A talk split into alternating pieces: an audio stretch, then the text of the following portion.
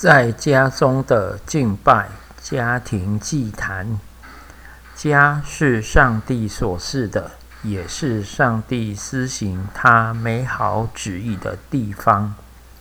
基督徒的家庭不只是以基督为主，更是一个敬拜为中心的地点。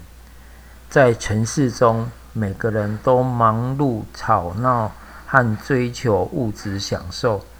基督家庭更应该在家中建立祭坛，让家中成员来敬拜。圣经多处记载，家中长辈带领家中成员敬拜上帝。挪亚为家人敬拜上和感谢上帝的拯救，在创世纪八章二十到二十二节。因此，上帝继续赐福整个家人。创世纪九章一节，亚伯拉罕带着家人在伯特利地敬拜上帝。创世纪一十二章一到四节，约书亚带着家人立志侍奉耶和华。约书亚记二十四章十五节，以利亚。以利加拿每年带着家人到圣殿去敬拜。沙漠记上一章一到五节。约伯按着家中的成员数目献祭给上帝。约伯记一章五节。耶稣的父母带着孩子一起上圣殿守节敬拜。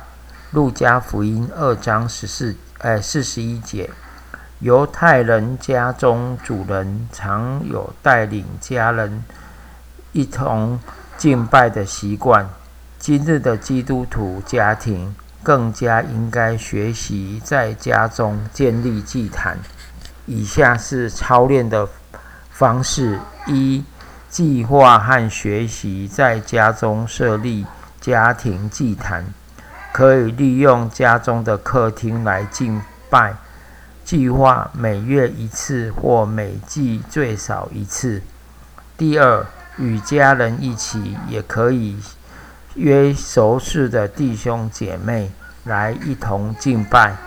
第三，敬拜必须有唱诗歌、读经、分享、祷告，也为家人的需求需要代求。祭坛、家庭祭坛是个人分享和饶恕的地方。主席必须控制这点，不可让情绪和埋怨可成为拦阻。不只要把感谢的祭带到家庭祭坛，也要分享中认识上帝在这个家的祭旨意和计划。愿上帝赐福。